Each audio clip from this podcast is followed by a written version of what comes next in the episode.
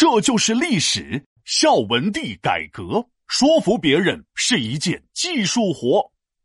巧克力我最爱吃，我最爱吃那巧克力。哎，闹闹，你干嘛呢？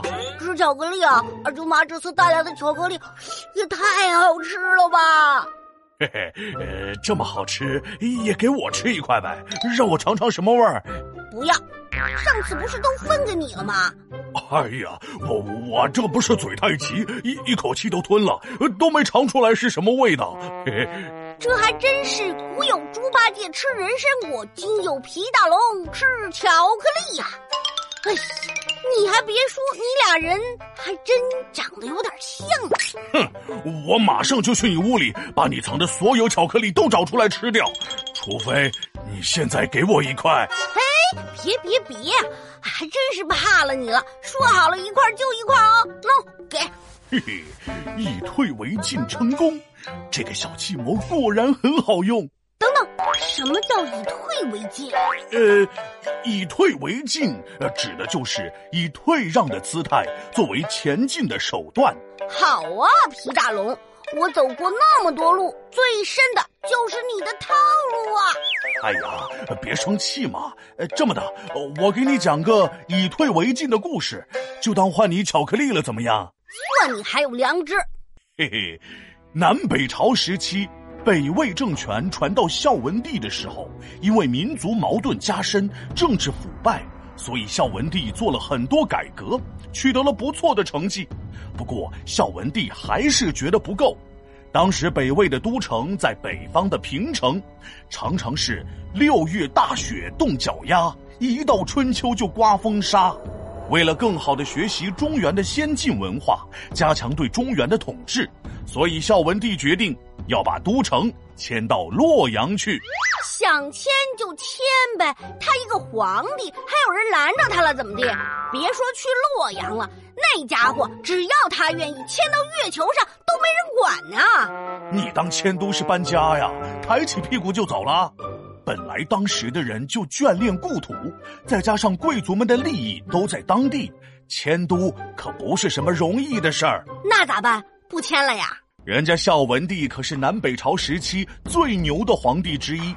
有一天，他召集百官，宣布要出兵征战南方的南朝齐。当时朝堂之上吵的是不可开交，特别是当时的任城王举双手反对。等等，不是迁都吗？怎么改打仗了呀？这还真是皇帝的心思，大臣你别猜，你猜来猜去也猜不明白。不知道他为什么要迁都，也不知为什么把仗打来。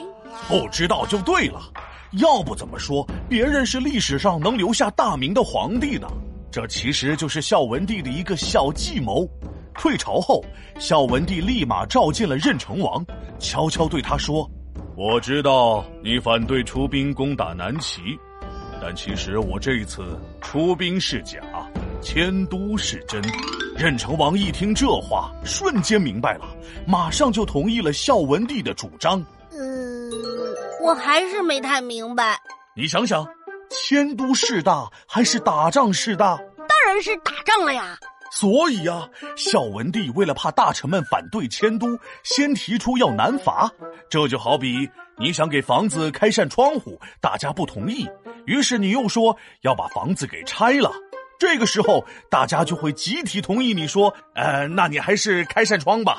哦，我明白了，在说服别人这个方面呢，孝文帝可真是个高手啊。